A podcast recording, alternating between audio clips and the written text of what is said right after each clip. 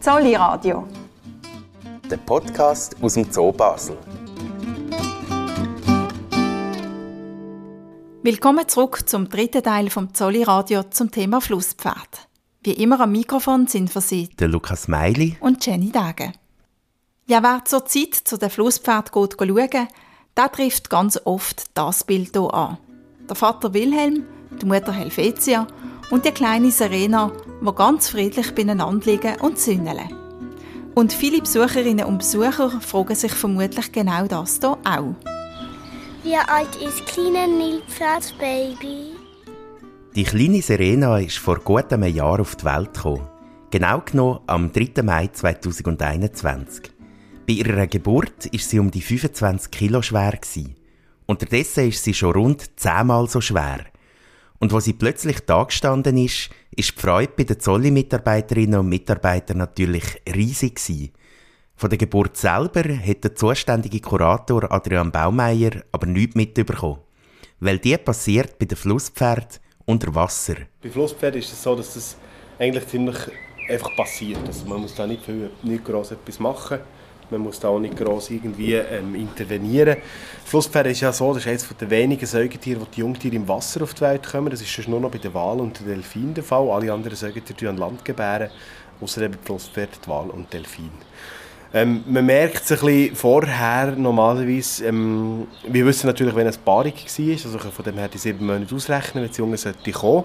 Und dann merken wir normalerweise, dass die, die Mutter auf Abstand geht vom, vom Wilhelm, vom Bullen. Und so merken wir, dass wahrscheinlich die Geburt nächstens ansteht. Und dann plötzlich plupp, taucht das Köpfchen aus, aus dem Wasser und dann ist die Geburt passiert. Hat das einen bestimmten Grund, dass die im Wasser gebären? Flusspferde sind die nächsten Verwandten der Wahl. Und wahrscheinlich ist das eine Adaptation an ihres Lebens. Sie verbringen ja einen grossen Teil von ihrem Leben im Wasser. Die Jungen kommen durch das meistens durch den Tag auf die Welt und nicht in der Nacht, wie das bei vielen anderen Säugetieren der Fall ist. Flusspferde in der Nacht draussen am Fressen sind und am Tag im Wasser liegen. Und das ist eine Adaptation und an die semi-aquatische Lebensweise, die Flusspferde haben. Und das heisst, ähm, aber sobald es auf der Welt ist, muss es dann auftauchen und Luft holen oder könnte es auch noch ein bisschen unten bleiben? Also es muss natürlich nicht sofort rauf, das ja, gibt es ja beim Menschen auch, dass man eine Wassergeburt macht.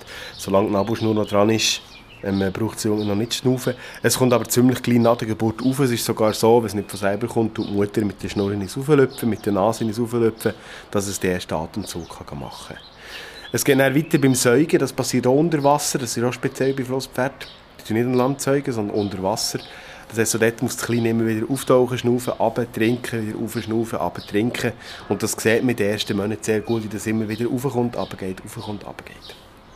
Das heisst also, wenn man es jetzt hier so sieht, liegen voraus, da wird jetzt nie ähm, das Kleine in diesem Fall trinken bei der Mutter an Land? Nein, an Land geht es nicht trinken. Es geht auch es geht auch vor allem, wenn sie ein paar Wochen alt sind, sie ist schon fast zu gross, können sie praktisch nicht mehr unter die Mutter zum Weiter herkommen. Das geht wirklich nur im Wasser. Und wie lange säugt denn eine Flusspferdemutter ihres Jungen? Ja, etwa sechs bis neun Monate. Es kommt ein bisschen darauf ab, wie schnell die Jungen wachsen und wie lange sie säugen. Jetzt hier war es etwa, ja, etwa acht Monate. Gewesen. Und dann hat sie bereits gehört, und die, die Jungen fängt dann selber an fressen und fängt selber sich an ernähren. Die Milch ist extrem nahrhaft, das ist auch bei Walen so. Ähm, ist extrem fettig, also die Jungen bekommen sehr, sehr viel Energie mit dieser Milch. Sie müssen auch nicht ständig trinken, sie trinken vielleicht drei, vier Mal am Tag trinken und damit hat es sich. Sie haben gesagt, ähm, eben, die kommen im Wasser auf die Welt und, und dann irgendwann taucht das einfach auf. Hat es auch schon gegeben, dass es Komplikationen gegeben hat? Nein, zum Glück nicht. Man muss dazu sagen, bei Wildtieren, wo wir ja halt im Zoll generell, gibt es eigentlich relativ wenig Komplikationen. Ähm, der Selektionsdruck gegen schlechte Geburt ist natürlich sehr hoch. Das heißt, in der Natur, wenn ein Tier aus irgendeinem Grund nicht gebären kann, dann stirbt es wahrscheinlich. Das heisst, es gibt eigentlich wenig Wildtiere, die, die nicht gebären können, weil die sind alle schon tot, also die sind alle quasi ausgestorben, dann hat man eben Selektion dagegen. Das heisst, wir haben eigentlich relativ wenig Komplikationen bei Geburten, das kommt wirklich selten vor. Und ähm, ich, also ich stelle mir vor, jetzt bei einem Flusspferd könnte man, auch, könnte man gar nichts machen. Nein, man kann nicht sehr viel machen. Also man kann nicht an ein Flusspferd hergehen, das geht nicht, das ist gefährlich. Das heißt, wenn man etwas müsste machen, intervenieren, müssen wir das Flusspferd betäuben. Und das ist auch schwierig, vor allem wenn man es so hauruckmässig machen muss. Ähm, einfach so schnell, schnell, spontan ist das bei einem Flusspferd sehr schwierig. Darum ist es gut, dass es dort wirklich wenig Komplikationen gibt. Was vertritt man da für eine Haltung im Zolli? Wenn es jetzt, eben bei einem Flusspferd kann man gar nicht helfen, aber bei einem anderen Tier, wo man kann helfen kann, hilft man bei einer schwierigen Geburt oder sagt man, nein, das ist die Natur, dass die müssen das irgendwie selber regeln? Also was wir machen, wir normalerweise probieren, das Muttertier zu retten. Das ist oberste Priorität, dass, die Mutter überlebt. Das heisst, äh, wir haben bei verschiedenen Äffchen zum Beispiel auch schon einen Kaiserschnitt machen um Junge rauszuholen, die nicht richtig auf die Welt gekommen sind. Und was wir festgestellt haben, häufig, wenn es dir Komplikationen hat, ist das nicht so, dass es immer wieder kommt, sondern dass es dann im nächsten oder im übernächsten Jahr sich wie ergibt und dann wieder normal funktioniert. Und dann ist die Muttertier ganz klar Priorität. Wenn die Jungtiere nicht überleben, ist das schade, aber nicht, nicht so schlimm. Wir möchten gerne die Mütter, dass die überleben und nicht verloren gehen. Ähm, und so könnt ihr jetzt relativ viel machen. Jetzt bei der Serena ist ja zum Glück alles gut gegangen, wenn die auf die Welt kam. Und jetzt, jetzt sieht man ja die, die Flusspferdefamilie hier so auf der Anlage. Ähm, was, was haben die für eine Beziehung innerhalb von der Familie? Also es ist so, am Anfang ist Mutter-Jungtierbindung Mutter sehr hoch und das ist vor allem die zwei und der Bulle wird auf Distanz gehalten. Mit der Zeit suchte die Junge Kontakt zu der Bulle. Jetzt bei der Serena war es so, dass sie relativ früh angefangen hat, probiert mit dem Wilhelm zu spielen, Kontakt aufzunehmen, ihn lernen zu kennen. Und Helvetia hat das immer wieder probiert zu verhindern und irgendwann hat sie es dann aufgegeben und dann die Kleine dürfen so viel sie wollen mit dem Bulle spielen. Und das ist eigentlich so das, was man sieht. Ähm, Beziehung näher ist eigentlich ziemlich, ziemlich eine lockere Beziehung wo, wo entsteht zwischen all diesen drei. Also es ist so, dass Flusspferde nicht irgendwie monogam sind oder das Leben lang die gleichen Partner haben, sondern es wechselt immer mal ein bisschen und das ist ihnen so drin. Aber im Moment ist die Beziehung sehr harmonisch, sie kommen auch sehr gut aus miteinander. Ähm, es ist normalerweise, wenn eben kurz vor der Geburt und kurz nach der Geburt ist die Zwiebel gegenüber dem Bullen relativ aggressiv, aber sonst ist eigentlich relativ entspannt. Und hat der Vater irgendwie eine, bestimmte Rolle oder ist er einfach da? Der Vater ist einfach da, hat überhaupt keine Rolle. Ähm, äh, in der Natur ist es so, dass, dass die Bullen ihr Harem verteidigen gegenüber anderen Bullen. Und weil Bullen können theoretisch gefährlich werden für die Jungtiere. Und, aber, aber sonst äh, hat er keine Rolle bei der, bei der Aufzucht des Jungen. Das ist nur die Mutter allein.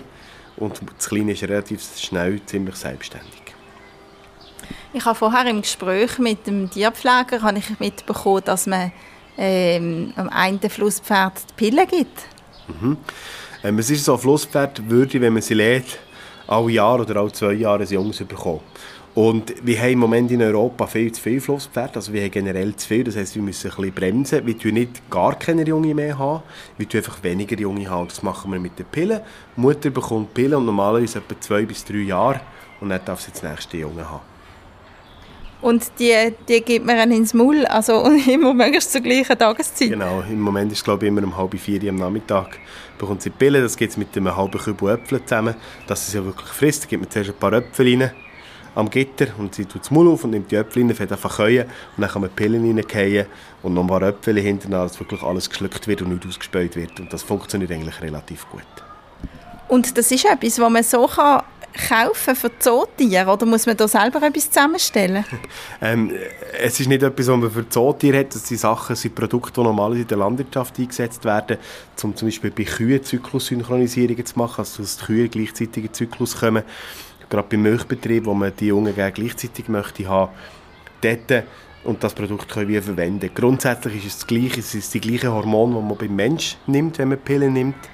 Ähm, man muss sie ganz, ganz leicht höher dosieren. Es ist nicht so, dass Hormone sie relativ schwach dosiert, generell braucht es relativ wenig, das ist bei Flusspferden also, also es braucht nicht riesige Mengen, das ist wirklich ein Tablettchen am Tag und damit hat es sich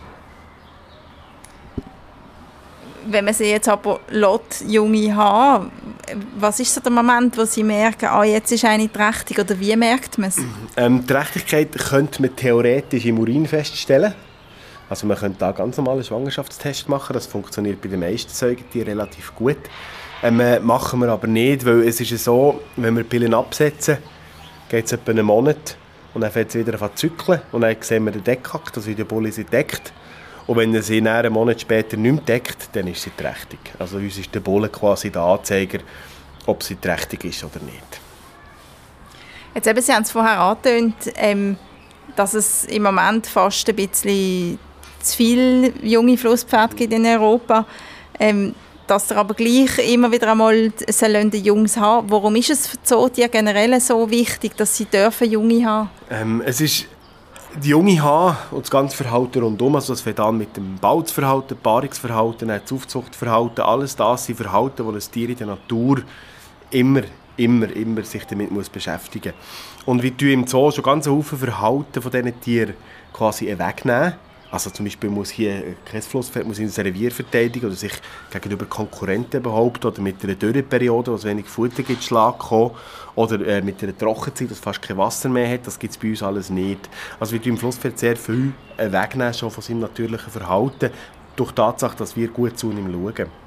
Und wenn man einem und ein Verhalten, das eben noch voll ausleben kann, ist das Fortpflanzungsverhalten. Und darum tun wir eigentlich generell bei Zootieren die Fortpflanzung zulassen. Das heißt, alle zusammen dürfen sich fortpflanzen, dass sie das Verhalten zumindest voll ausleben. Das gehört vollwertig dazu. Es ist eines von den Verhalten, die man heute annimmt, das eines der wichtigsten ist. Also wenn man schaut, was sind die Grundbedürfnisse von Tieren, das ist mal sauberes Wasser zum Trinken, äh, genug zu fressen zu haben und eben auch die Fortpflanzung gehört in die gleiche Kategorie.